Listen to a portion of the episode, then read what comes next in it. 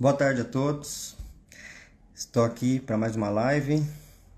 Hoje eu vou ter a honra de convidar uma pessoa para falar comigo. Já já vou apresentar para vocês. Boa noite para quem estiver vendo aí gravado. Bom dia para quem estiver acordando agora e vendo gravado.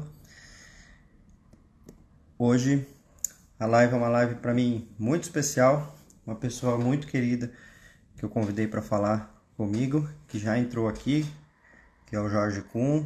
Já mandou um tchauzinho para mim. Tô só esperando ele pedir para entrar na, junto comigo na câmera. E aí já vou adicioná-lo também. Uh, deixa eu ver se já está aqui. Vamos ver. Ó, já...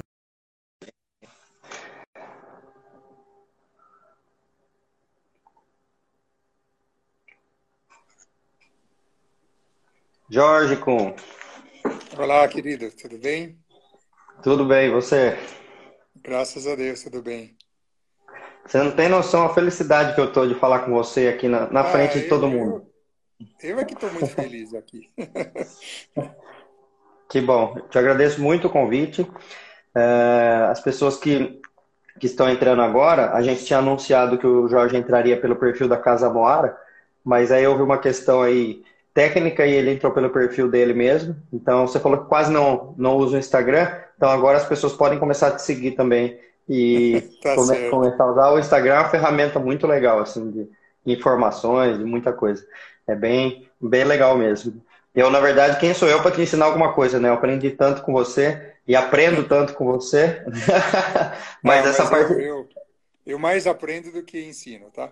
É, essa parte de tecnologia aí tem umas coisinhas que eu já eu, eu tenho aprendido. Também não sou dos mais novinhos, né? Tem uma turma uhum. bem novinha aí que mexe com umas coisas, joga uns joguinhos que eu olho e não entendo nada. Aquilo, meu Deus, como é que funciona esse negócio? Mas essa parte de redes sociais eu tô, eu tô me inteirando bem assim de como funciona, né? Legal. Bom, gente, para quem está chegando agora, o Jorge Kuhn, ele é médico obstetra, professor da Escola Paulista de Medicina e uma pessoa que é, eu admiro há muitos anos já, Uh, me apresentaram o Jorge, antes dele saber, inclusive, foi um amigo nosso em comum, que é o Carlos Negrão, que é um médico é, obstetra e ginecologista também, que é um cara que eu admiro muito também, uh, trabalha também com parto normal, um cara muito uh, é, perspicaz, inclusive, em manejo de, de final de parto, de período expulsivo, aprendi muito com esse médico, com, com o Carlos Negrão, e um dia uh, em plantões com o Carlos Negrão, na época eu morava em outra cidade, ele falou, Braulio, você tem que conhecer um médico lá em São Paulo, que é um cara que é, ele, fala, ele fala as mesmas coisas que você fala, ele gosta das mesmas coisas que você gosta, tem que conhecer ele, ele é seu clone, né? Ele falou isso.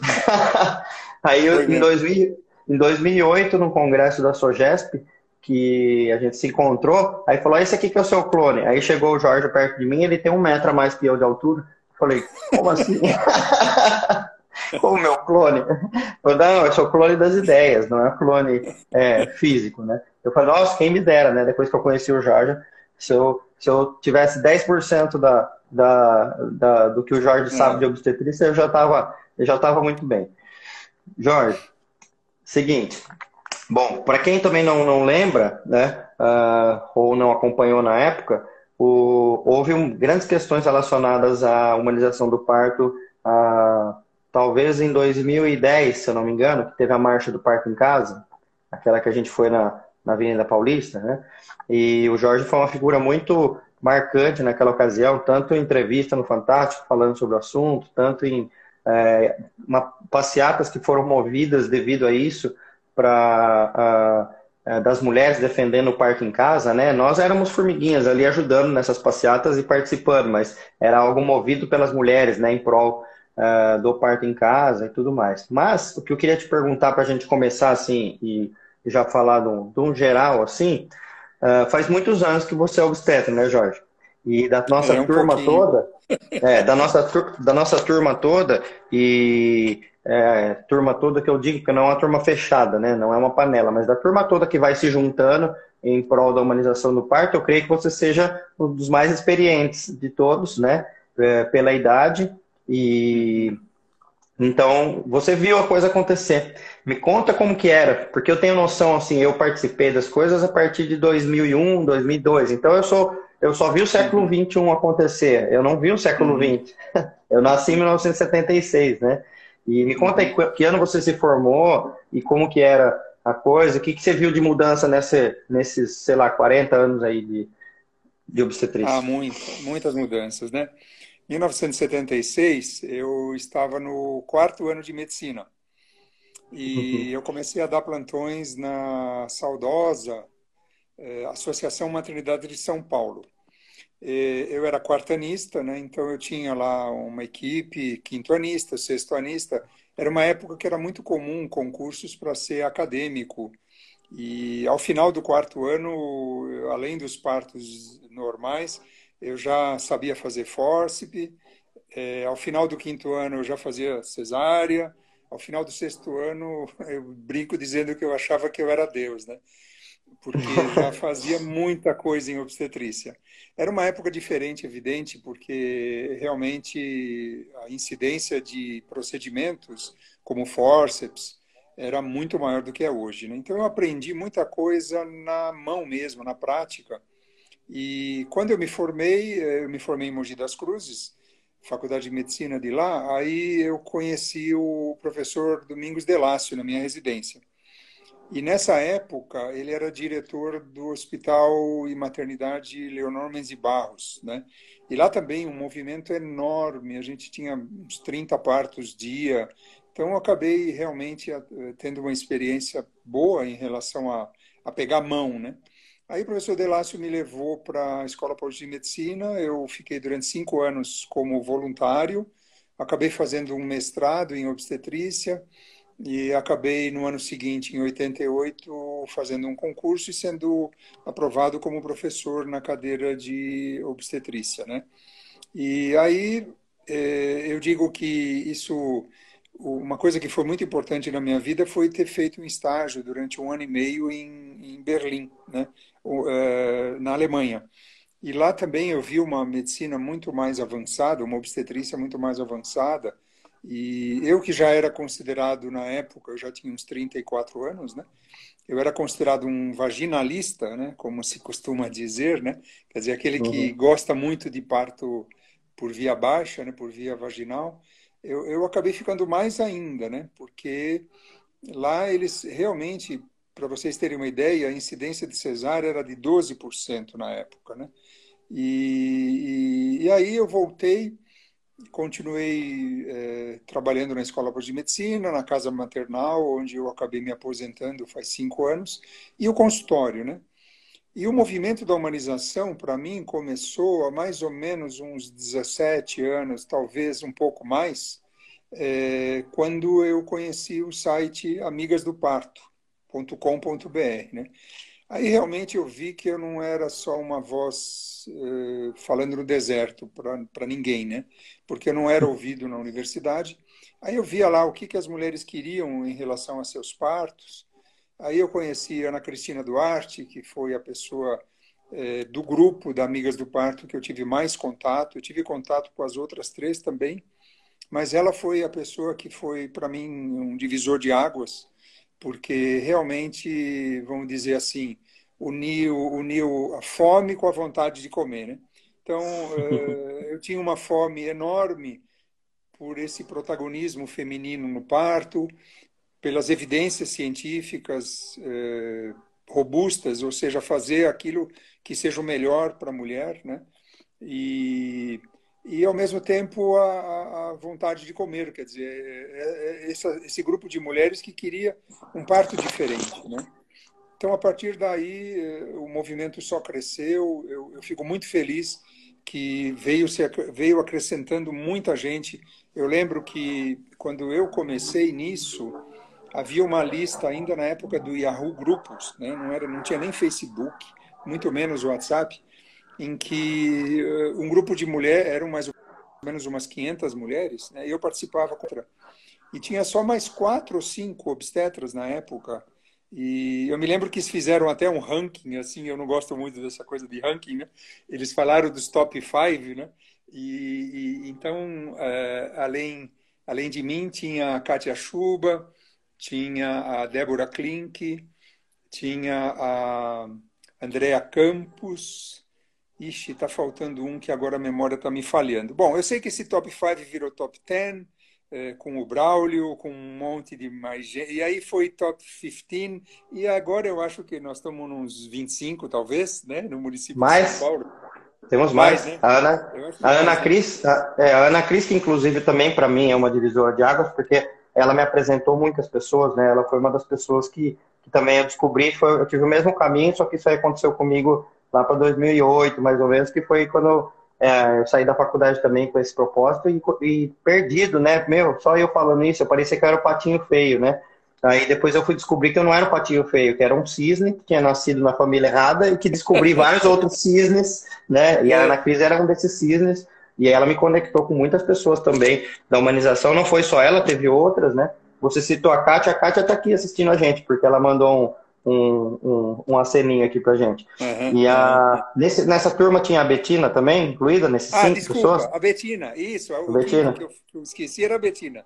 É, é, que é uma pessoa também que eu sou muito, muito grato, porque ela que me convidou para vir para São Paulo, tanto ela quanto a Andréia, e aí eu me estabeleci na Casa da Vila com a Betina e estou até hoje lá com a Betina, né? E só complementando, a Ana Cris fez uma pesquisa esses tempos e ela, ela conseguiu listar 40 médicos obstetras Ai, na maravilha. cidade de São Paulo é, na cidade de São Paulo que estão ligados à humanização do parque. Né? Alguém perguntou aqui, ah, Hugo Sabatino. Hugo Sabatino é um cara fantástico Sim. também, era, né, um cara fantástico, mas de Campinas, da Unicamp, então ele não estava nessa, nessa turma que o Jorge está falando, que é aqui de São Paulo, né? E uhum. como que você viu isso crescendo, Jorge? Como que foi isso para você? Quais eram as dificuldades muito grandes que tinham no começo, que hoje a gente olha e fala assim, ah, isso aqui já passou, isso aqui já está fichinha, né? Agora nós já estamos tentando melhorar outra coisa. Como que é?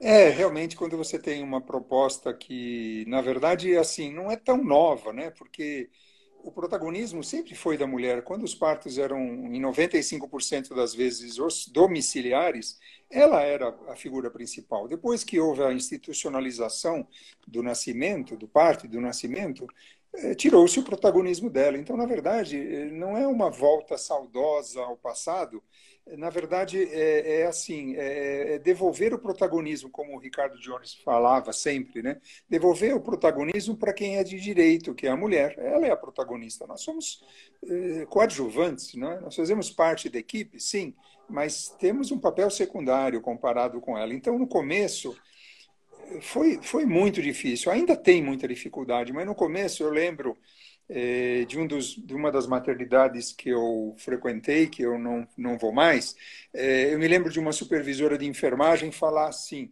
Ah, mas o senhor quer doula? Tudo bem, eu acho que eu posso treinar as minhas obstetrizes para isso. Quer dizer, não, não, entende o papel de uma doula, né?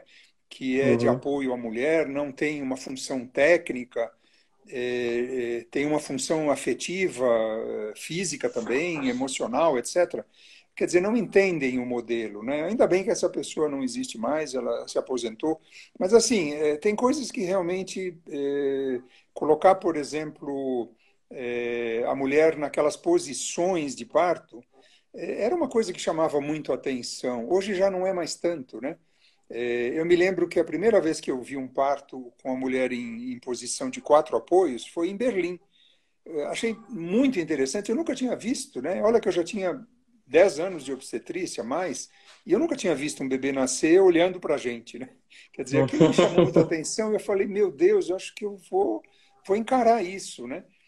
Ainda hoje a gente encontra muita resistência, eh, até na própria universidade, eu digo isso para vocês, porque, eh, embora a gente tenha as nossas camas, lá no Hospital São Paulo, por exemplo, que é ligado à, à Escola Paulista de Medicina, Universidade Federal de São Paulo, Unifesp, Lá é muito difícil a gente conseguir ter um parto que não seja na posição clássica, de com a mulher na, com as, per, as pernas nas perneiras. Né?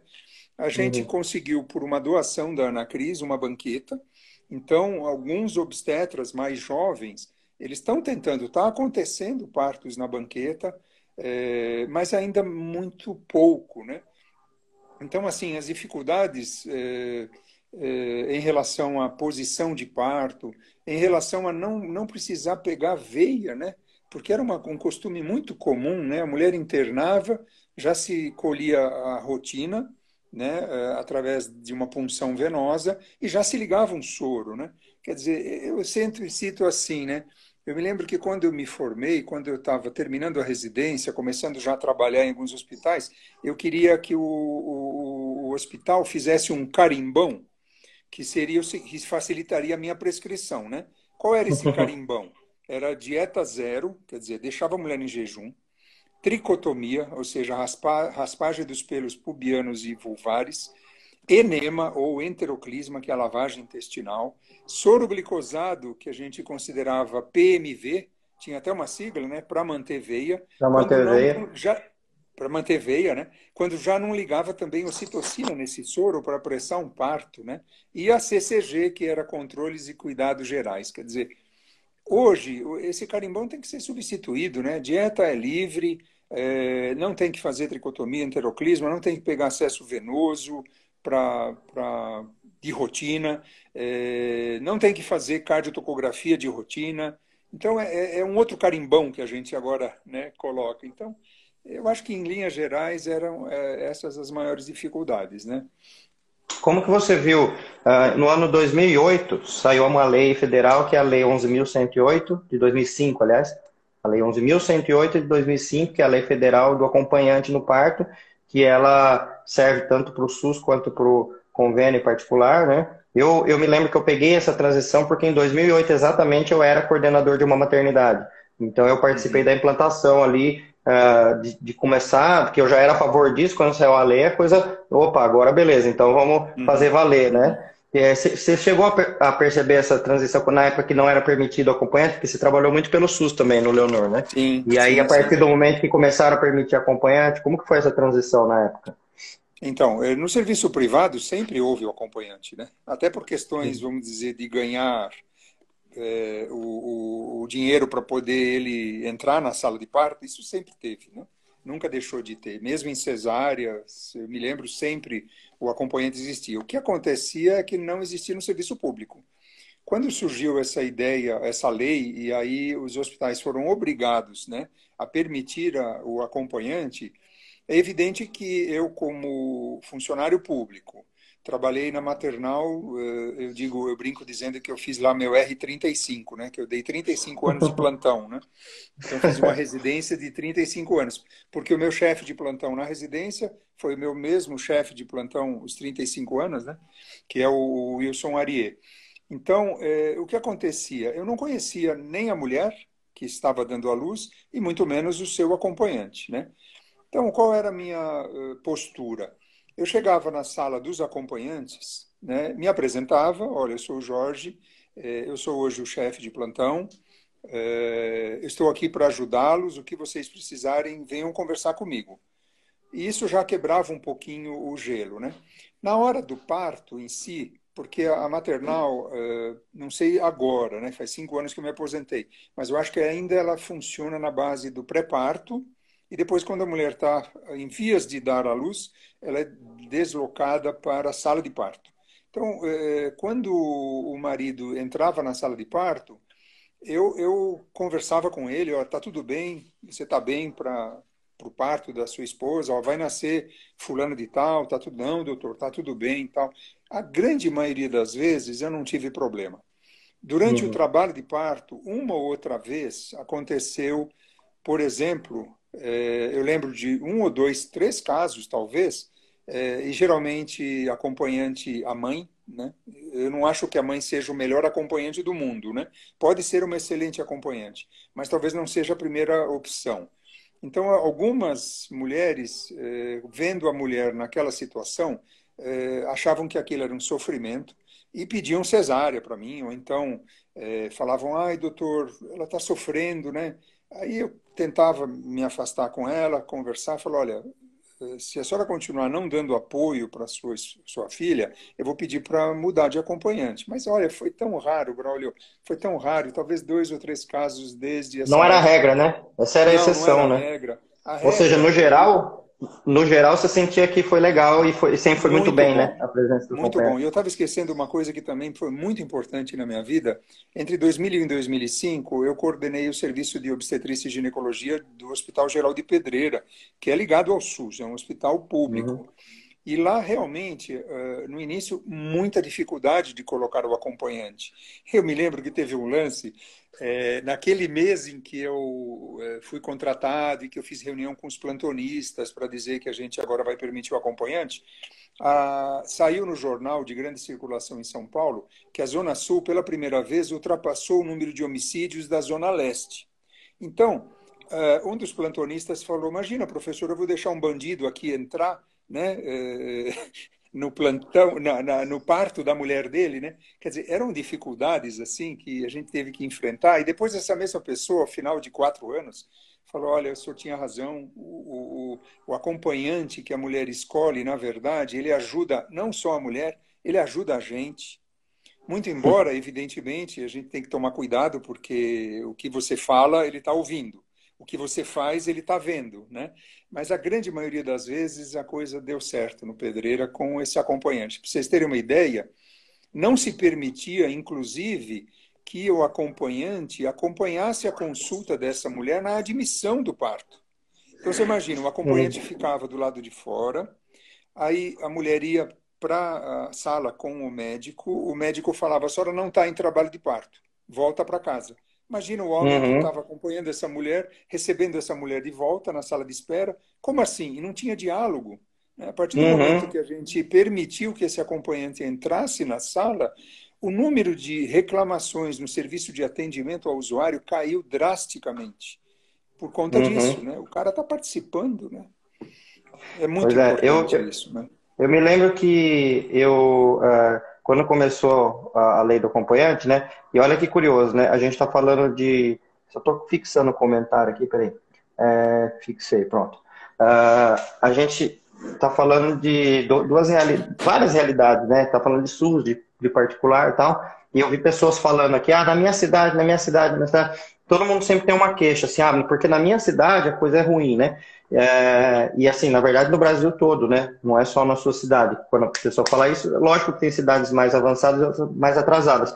Mas eu sempre percebi, inclusive foi uma coisa que me atraiu muito a mudar para São Paulo, foi que São Paulo as coisas começam primeiro, né? Não é só em obstetrícia, em tudo, né? A coisa começa antes. Então, por exemplo, em 2008, eu era coordenador de uma maternidade do interior, e aí, uh, lá no interior, alguém falou que travou, será que para mim está funcionando normal? Uh, eu era coordenador de uma maternidade do interior e aí saiu a lei. E aí a gente foi implantar, e para mim, na minha faculdade, eu fiz medicina em Botucatu, lá também já era é, regra que a mulher tinha direito a acompanhante. Então eu já vim com essa formação, eu via uh, o valor que isso tinha para a mulher. E aí, na maternidade que eu era coordenador, na, até aquele momento era proibido totalmente o acompanhante. O acompanhante não entrava nem na, na, na consulta, pré-parto, parto, nada, zero. E aí a gente foi implantar. E aí o que aconteceu foi que eu tive que barganhar uma situação, Jorge, que era a seguinte. Ué, estão falando que travou. Será? É... Bom, eu tô, para mim está funcionando normal. É... Para mim também. Ok. Olha a situação. Eu tive que barganhar porque primeiro deixaram uh, o acompanhante entrar da seguinte forma. Eu era o coordenador, só que eu não tinha decisão total e tudo bem, democracia é assim mesmo, né? Não é uma ditadura que o líder que define tudo. Você tem que juntar com as pessoas para é, chegar numa conclusão. O, o, acompanhante de parto ele podia entrar para assistir o parto. E aí, o que, que era assistir o parto? Ele ficava lá fora sentadinho, desde sempre. Ó, agora vai nascer seu filho, corre aqui, uhum. entra, olha seu bebê que nasceu. Ó, você viu que nasceu? Pode sair agora. Então, o, o acompanhante ficava 15 minutos lá dentro. Não, e isso para o hospital já era considerado que é, o acompanhante estava, a lei do acompanhante estava sendo, estava valendo, né? Eu tive brigas homéricas lá, inclusive não só por isso, por várias outras questões, uh, em relação, todas em relação à humanização, porque uma coisa que eu vejo na sua fala, Jorge, e que é algo que eu me baseio sempre também, que não é o lugar de fala de nós dois, que é o lugar de fala da mulher, mas é justamente essa questão do protagonismo da mulher e de a gente sempre. Uh, todo, todo o resto parte disso, né? Todo o resto parte do protagonista. Você pensa na mulher protagonista, daí que a gente vai discutir a técnica, se é melhor isso, se é melhor aquilo, mas sempre partindo da visão do que ela nos fala, do que ela quer, do que ela nos pede, né? E eu tive uma, uma mudança grande assim quando eu passei a entender de fato esse protagonismo. Porque apesar de sair da minha boca essa palavra que eu estou falando agora, protagonismo, quando eu era residente, eu não enxergava como eu enxergo hoje, né? O, era um protagonismo assim, ah, mas no final é o que dou a palavra final. Então não era protagonismo, né? Uhum, uhum, uhum. e aí, a partir do momento que eu comecei a ver que sim, é ela que dá a palavra inicial, a palavra final, que a gente está ali para ajudar, que a gente está ali para, uh, como uma pessoa, para complementar aquilo que está sendo feito, a gente não está acima dela, muito pelo contrário, a gente está abaixo dela. É que aí, a partir daí que eu falei assim, pronto, agora entrou em mim mesmo é, o, o, caminho da humanização e uhum. como chegar uh, uh, em resultados melhores. E aí sim, foi momentos que eu comecei a trabalhar com obstetriz, com doula, com equipe toda, que eu chegava a 70% de parto normais, comecei a chegar a 95% de parto normal, uhum. porque uh, a gente começa a ter um conjunto de pessoas ajudando essa mulher, né? Falando de equipe, como que você vê essa, essa transição, essa mudança da, daquela figura do médico chefe de uma equipe que era no passado, para agora o contrário, né? Porque a gente não chegou lá ainda, mas se tiver algum chefe algum dia, vai ser a enfermeira, a chefe dessa equipe, tomara que seja mesmo, né? Mas ah, nessa mudança dessa, dessa conjuntura da equipe, onde o médico mandava em tudo, decidia tudo, e agora tem muitas outras pessoas e, e esse trabalho dividido na equipe. Como que você vê isso? Ah, com excelentes bons olhos. Eu acho que sim. É, eu sempre fui considerado um, um um médico parteiro, né? Então, é, e também uma pessoa que prefere ficar ao lado, né, cuidando. Né? Eu lembro que alguns comentários foram feitos da minha pessoa quando eu atendo partos. Nossa, o senhor parece um doulo, né? É, nossa, o senhor parece mais um enfermeiro o senhor não parece médico. Eu lembro de ter sido apresentado num congresso de enfermagem aqui em São Paulo e a moderadora é, falou assim: esse é o maior é, médico enfermeiro que eu conheço, né? É, por quê? Porque eu, eu, eu, eu sempre me coloquei numa posição mais de cuidador do que de curador, né? Então, eu sempre gostei mais de ficar ao lado, observando, dando apoio, do que aquela figura tradicional do médico que vai lá para resolver, para curar ou para tentar curar, né? Então, eu sempre vejo com muito bons olhos, né? Eu acho que essa questão que você falou do médico inicialmente ser lá em cima e depois todos os outros subordinados, é uma relação vertical. Não, não tem relação vertical nisso. É uma relação de horizontalidade. Ou seja, a doula às vezes me fala coisas em relação àquela mulher que está parindo que eu não percebi. Então, nossa, a doula é, é de escolha da mulher, ela vai ajudar a mulher, mas ela também me ajuda quando ela fala uhum. algumas coisas que ela percebeu é, que eu não percebi, assim como a obstetriz ou a enfermeira obstetra. Né? Então, é, eu acho que se a gente tiver, é, talvez uma das poucas qualidades que eu tenha, que eu reconheço, é a humildade, né? É, lá, quando eu fui na Alemanha e fiquei esse um ano e meio, o médico era uma figura de passagem no centro obstétrico. Quem ficava lá mesmo o tempo todo era a obstetriz. Com ela, eu dei plantão com elas, eu, eu aprendi muito mais é, com elas, obstetrícia, do que com médicos. Né? Eu acho que é uhum. isso que, que, que importa, sabe? É, é, você saber que é, quando você sabe alguma coisa, mas quando você tem pessoas ao seu lado que também sabem, é, é, você acaba sabendo mais, né? É ter essa humildade de, de, de, reconhecer que, que, que a gente não trabalha num, num, Eu não faço partos, né? É, eu atendo partos. O que eu faço são cesáreas, quando precisa fazer, né? Porque a mulher não pode fazer a cesárea nela, nela uhum. mesma. Ela não pode fazer um forceps ou uma extração. Então, é, é, é, ela que faz o parto, né? Então, é, esse, é essa ideia que eu, que eu acho que, que, que, que deve prevalecer. É ter a humildade de reconhecer que tem muita gente que sabe mais do que a gente e, portanto, juntos nós vamos saber mais, né? Agora, Braulio, é, passou, olha... uma, uma, passou uma, uma pergunta aí sobre parto domiciliar, né? Uhum. O que a gente acha sobre parto domiciliar. Começa uhum. você. Tá, eu já vou, eu já vou falar da pergunta já, só complementar a sua, o que você tinha falado sobre a equipe, né? Uh, eu, eu penso que assim, a horizontalidade da equipe, né? Cada um tem a sua função é, pré-definida, porém todos sabem a função de todos e todos se autoajudam ali, né? E, e consequentemente acabam ajudando essa mulher. É isso que mostra desfechos melhores, né? E isso que mostra é, também uma divisão até mesmo de responsabilidades, de opinião e de, e de chegar no final daquele, é, daquele parto, se nasceu parto natural, ou se precisou de alguma intervenção, ou se virou uma cesárea, que todo mundo está alinhado com essa decisão, inclusive, principalmente a mulher, e que ela saia feliz daquilo, dizendo, não, foi o melhor que todo mundo fez, foi o melhor caminho que a gente tinha. Se fosse há 200 anos atrás, não tinha cesárea, teria morrido o bebê, e agora nós fizemos uma cesárea porque foi é, necessário, né? Ou seja, eu acho que o alinhamento da equipe faz com que o desfecho final do parto, ainda que uma cesárea, ele seja melhor também do que quando você tem um desbalanço na equipe ou quando você tem uma pessoa que não concorda muito com aquilo que está sendo feito, né? Então, uhum. além de tudo que você falou, eu vejo que tem essa questão. Uh, e uh, no final das contas, né, a mulher que tem que ser contemplada. E tem, eu tenho uma opinião sobre essa questão da equipe também, Jorge, que é a seguinte: uh, não sei se você vai concordar ou não, porque esse é um assunto bem polêmico, uh, talvez tão polêmico quanto ou mais que parte em casa, que nós vamos responder já. Mas a questão é: uh, eu acho que assim, a mulher que tem o parto, o homem não tem parto, certo?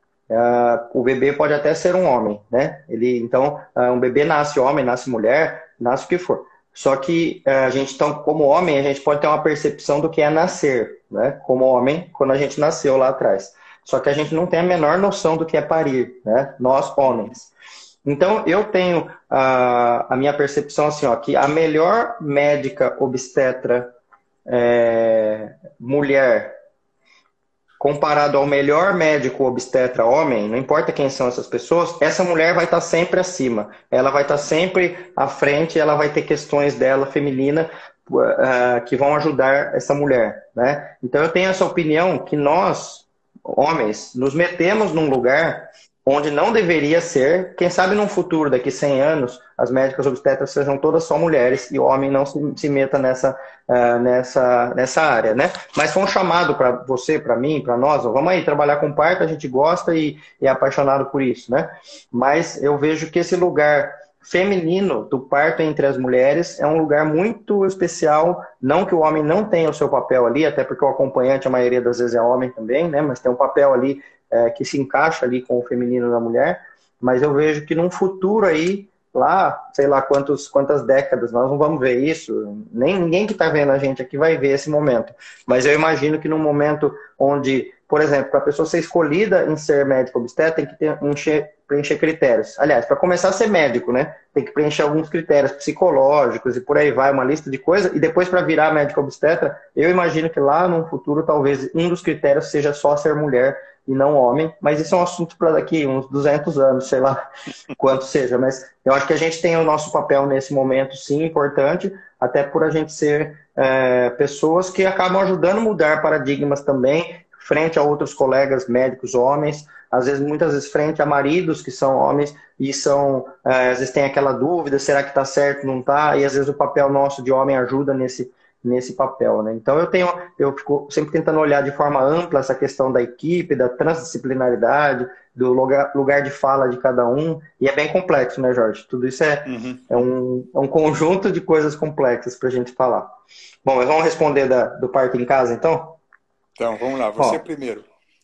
A minha resposta ela é, ela é rápida, até para não, não tomar a sua resposta, eu quero ouvir a sua. Ah, eu postei inclusive hoje mesmo, tem um post sobre parto em casa. Eu posto muitas coisas sobre parto em casa e, e eu sou um super defensor do parto em casa. Sempre fui, sempre serei. Falem o que falarem, os conselhos que quiserem falar. Ah, o que eu penso é o seguinte: por que, que eu sou defensor do parto em casa? Por, pelos mesmos três motivos que eu sou defensor da humanização do parto: pelo protagonismo da mulher, pelas evidências científicas e pela equipe. Quando você tem essa tríade, né, que é protagonismo mais ciência e mais equipe treinada com essa ciência, a gente tem a melhor segurança possível. E eu sou sempre a favor da melhor segurança possível. E como tem trabalhos científicos extensos, holandeses principalmente, ingleses, mostrando ah, a segurança dos partos em casa, dos partos planejados, daquela mulher que teve uma triagem. O, post que eu fiz hoje são sobre os três é, quesitos que tem que ter para ter parto em casa, que são a gestação de risco habitual, uma equipe treinada e com, e com materiais adequados e um hospital de retaguarda perto.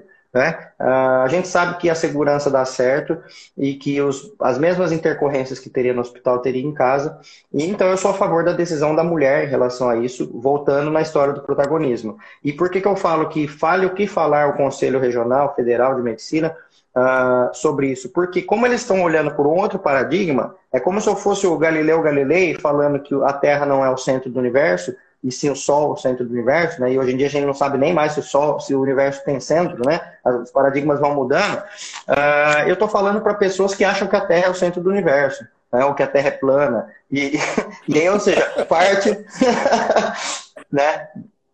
Entendeu, né? É, Parte-se de alguns paradigmas diferentes. Então não adianta. Então eu vou continuar falando o que eu penso em relação a, a, ser a favor, sim, do parto em casa.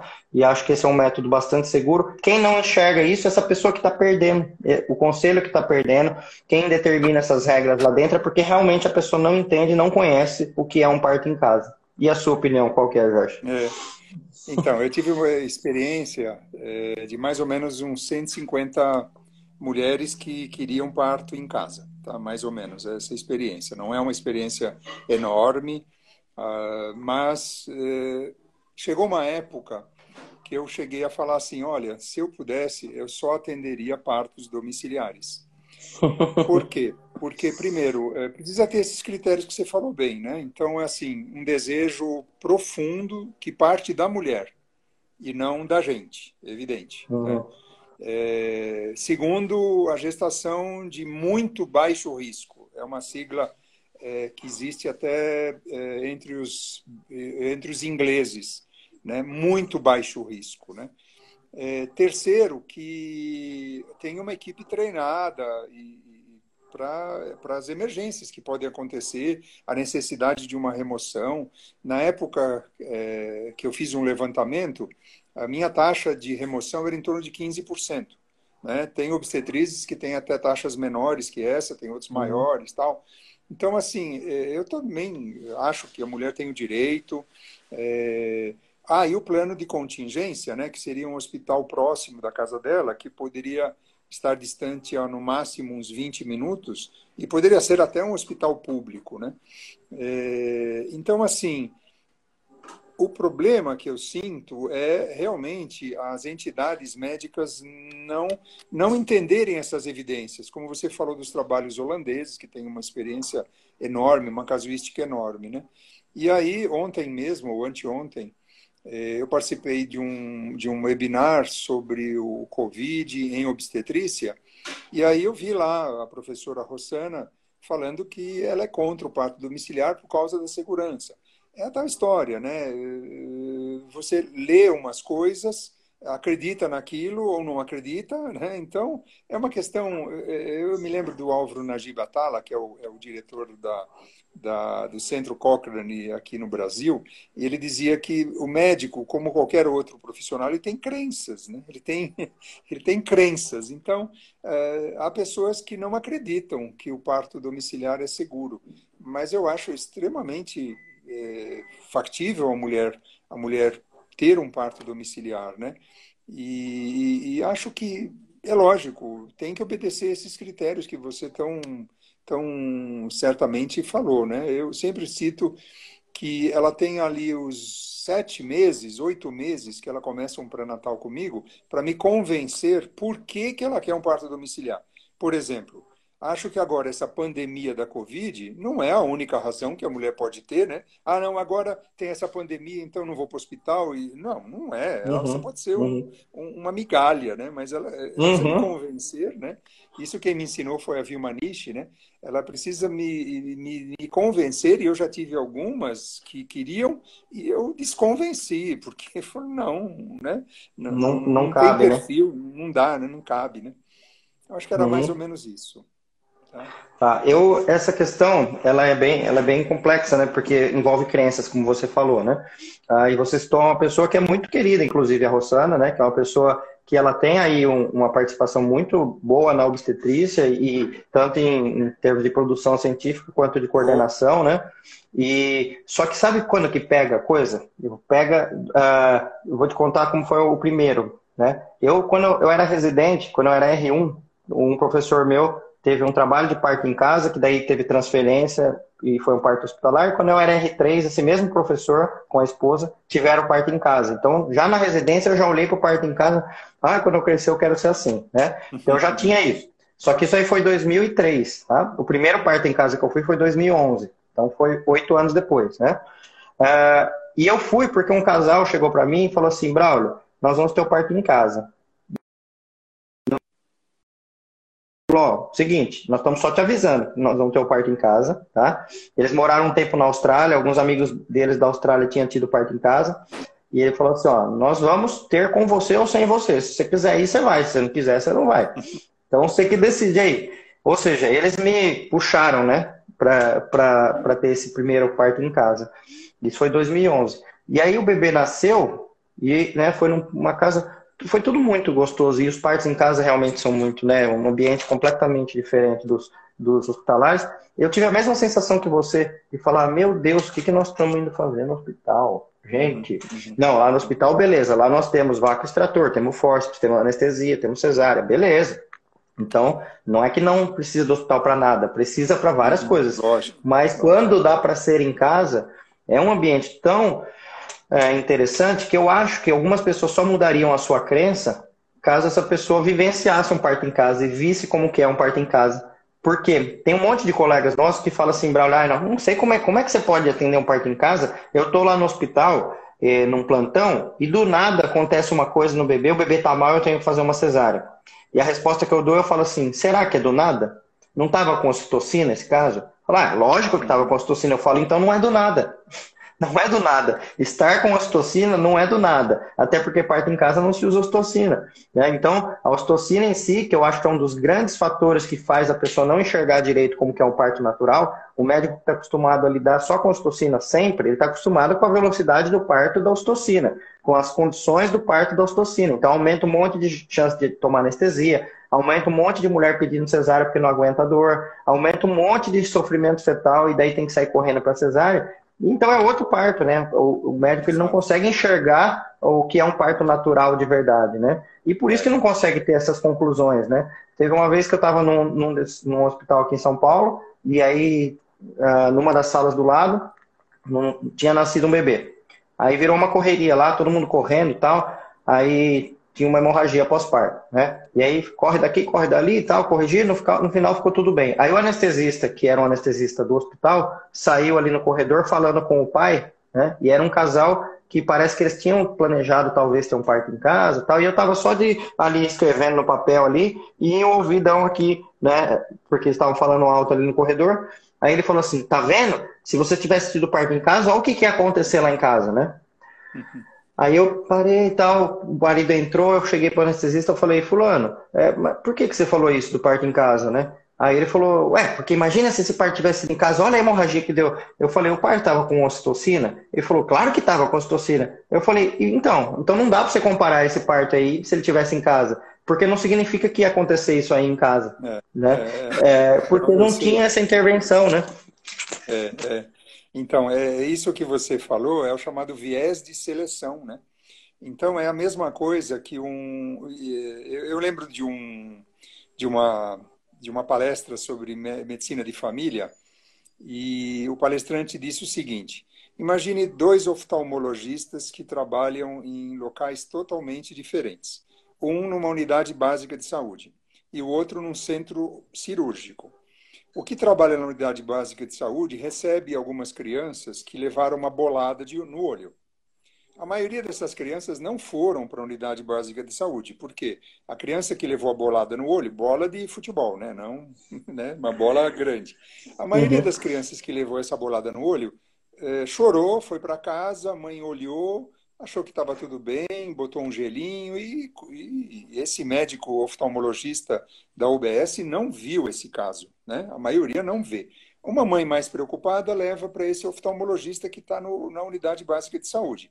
Ele olha, vê, eh, tranquiliza a mãe, fala, oh, tá tudo bem tal. Agora, se ele precisar encaminhar para o oftalmologista que está no centro cirúrgico, esse oftalmologista não vai deixar nenhum filho jogar bola. Porque para ele, o que chegou lá é só os casos que complicaram a dourada no olho. Não é verdade? Ele vai falar, então, futebol deixa as pessoas cegas, né? Ele isso. vai falar isso, futebol deixa as crianças cegas. Porque é. ele, ele, ele, tem um, ele acaba tendo um, um alto índice de casos dessa, é. disso, né? Então fica, seleção, né? É, fica então, viciado, né? Fica viciado. Tem uma perguntinha aí que passou, Braulio, sobre o pedido, a mulher já que é protagonista, o Eu selecionei de uma selecionei essa pergunta. Eu vou até ler a pergunta. Foi a Doula Carol que fez. Ela escreveu assim, ó. Sobre o protagonismo da mulher. Quando ela decide intraparto por uma cesariana e ainda não está num bom momento para analgesia. Não, é sobre o protagonismo da mulher, quando ela decide, quando que ela decide intraparto por uma cesariana e ainda não está um bom momento para analgesia. Vamos falar sobre isso, sobre um pedido de cesárea durante ali, porque eu até mesmo ali essa pergunta dela, a mulher decide pela cesárea, daí eu vou entrar numa questão também, mas eu quero que você responda sobre isso. Diga aí. Então, é, eu sempre digo que tem dois momentos muito diferentes da mulher solicitar uma cesárea. Uma é durante o pré-natal. Né? Durante o pré-natal, nós temos tempo para conversar com ela, primeiro para saber quais são os motivos que ela quer uma cesárea.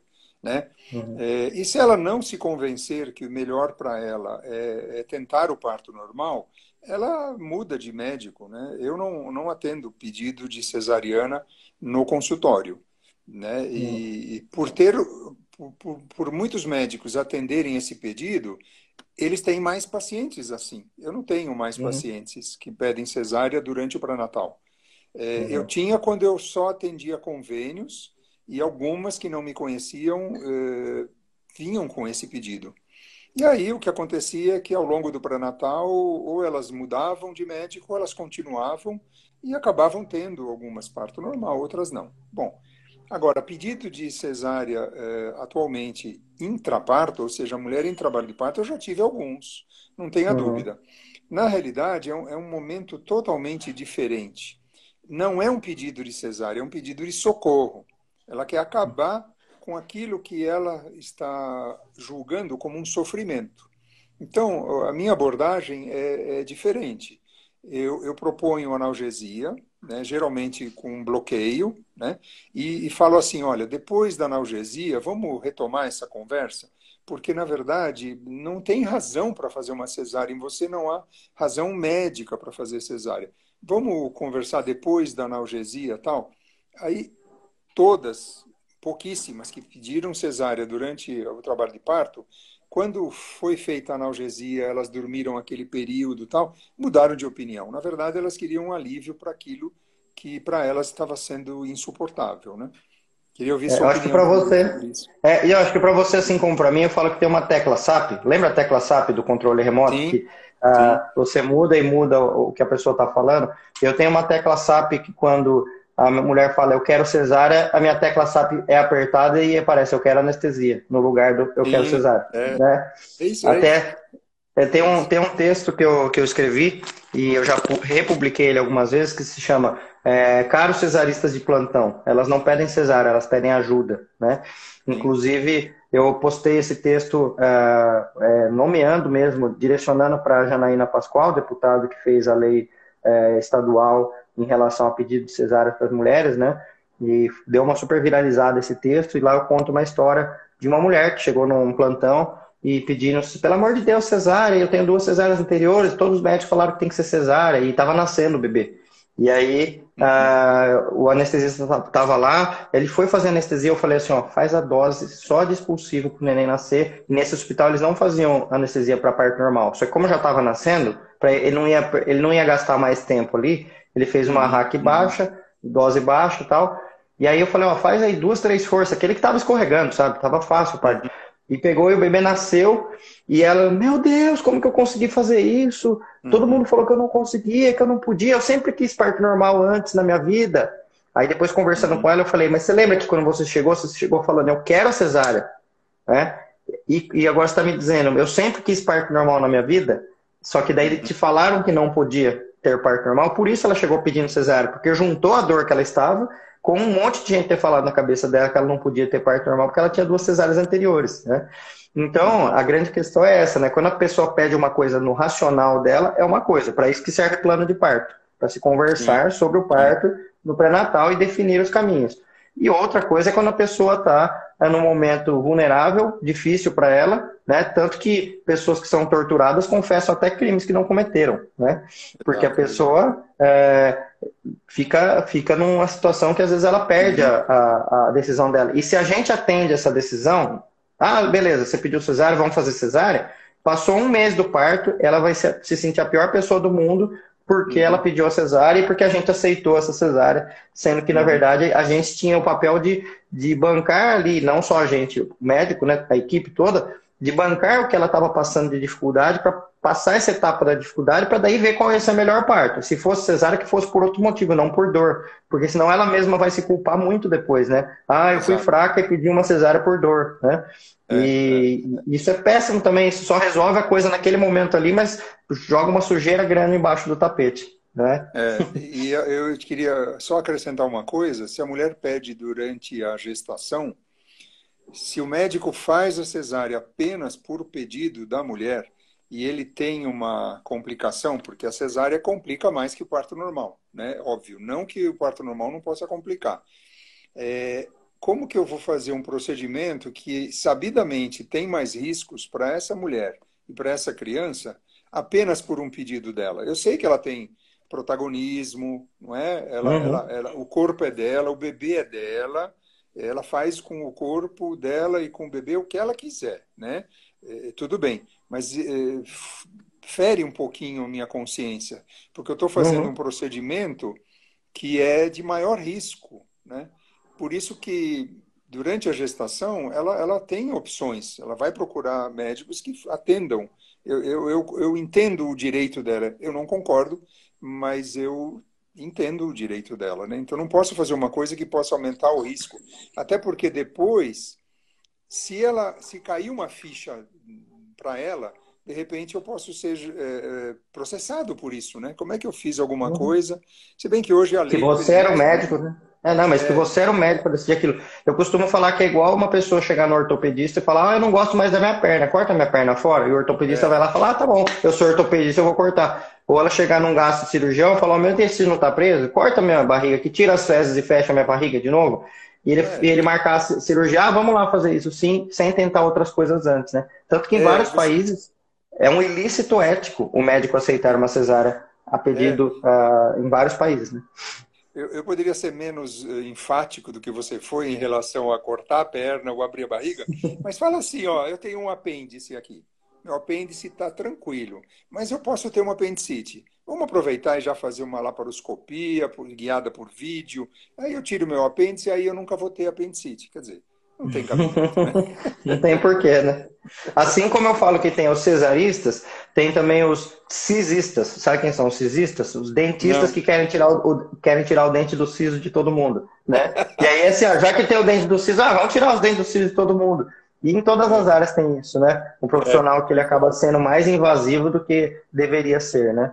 Jorge, Exato, tem uma, uma, uma, última pergunta aqui, pelo tempo que a gente tem, que, a, que é um, um, tema que eu gosto bastante de ouvir você falar. A Graciele Oliveira perguntou: queria que falasse um pouco sobre gestação pós-termo, até quando é seguro esperar o trabalho de parto sem indução? Uh, se, se, você conseguir responder em três minutos para dar tempo da, da, que a tá. live ela cai automática daqui a pouco, né? Então, gestação pós-termo, até quando seguro é esperar? É o seguinte, né? Segurança está é, tá, tá acima de qualquer coisa, está acima da humanização, está acima do desejo da mulher, né? É, eu acho assim, é, eu, eu, Jorge Kuhn, desde que a partir de 41 semanas a gente sabe que pode aumentar riscos para esse bebê por conta da maior frequência de mecônio e aspiração desse mecônio, se houver um, um estado de redução de oxigênio para esse bebê, eu proponho a indução a partir de 41. Mas também é, proponho que possa ser esperado. É, o meu caso que mais chegou foi 43 semanas e 5 dias né, na minha vida. Proponho que faça exames de avaliação do bem-estar fetal a cada três dias, né, com cardiotocografia, avaliação do líquido, intercalando uma coisa com a outra. E, e, e para mim, 42 aí é, uma, é, um limite meu, né? 42, desde que bem estabelecida essa idade gestacional, né? Com é, última menstruação confiável e ultrassom precoce definindo isso, 42 para mim atualmente é o meu limite, vamos dizer, é, cardíaco. A minha resposta é a mesma que a sua. Eu, até pouco tempo atrás, eu seguia fielmente até as 42, porém, saíram trabalhos novos aí mostrando que tem benefícios sim de indução com 41, então eu individualizo cada caso para indução ou 41, 41,5, 42, mas eu também já tive um caso de 43 semanas e dois dias que eu acompanhei, né? E foi uma mulher que tinha três cesáreas anteriores e as três tinham sido feitas com 42 semanas fora de trabalho de parto. Ou seja, uhum. o forninho dessa mulher, ele era um forninho de, de, de acima de 42 semanas, né? Então era, era, era, esperar, né? Mas aí fica acompanhar a Doppler todo dia, inclusive, acima de 42.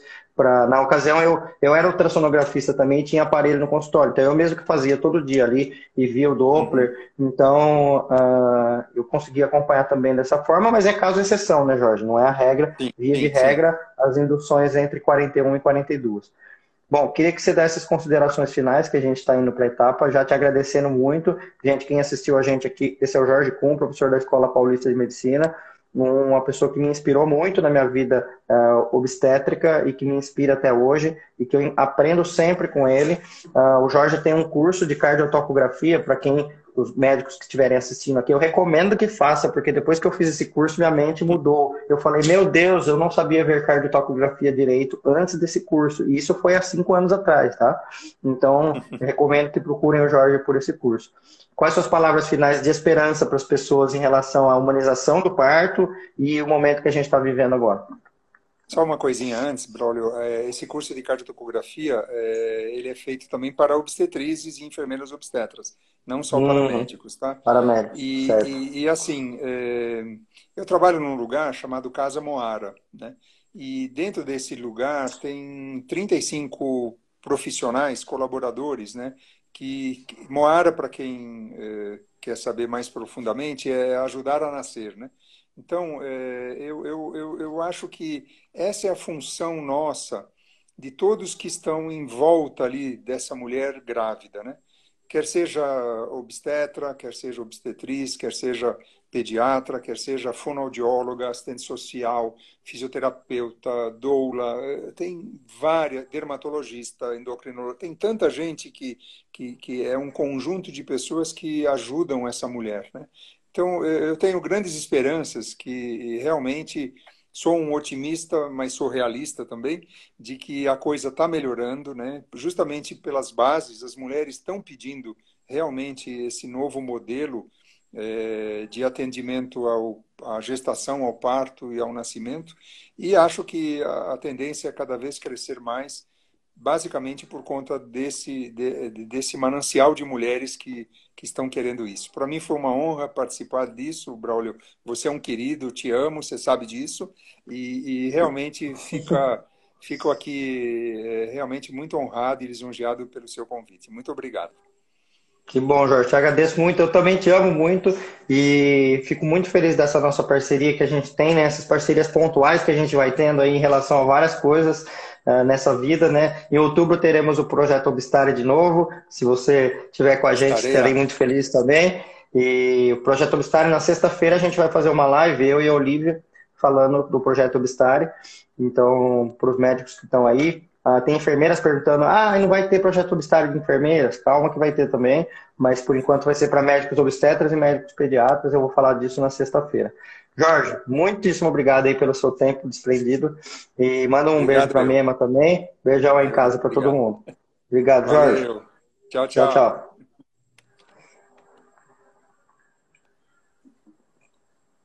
Peraí que precisa clicar no xizinho aqui. Aí. Deixa eu só ficar mais um minutinho com vocês aqui, só para dar alguns avisos.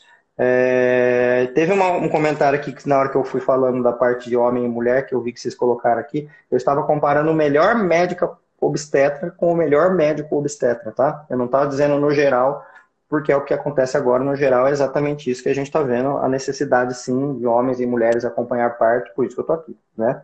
Bom, uh, gente, seguinte, vou agradecendo vocês, estou chegando no final, uh, uns avisos, para quem for médico ou médica obstetra ou médico ou médica pediatra, assistam a live da sexta-feira, que será sobre o projeto Obstare, que é o curso para médicos em relação à humanização do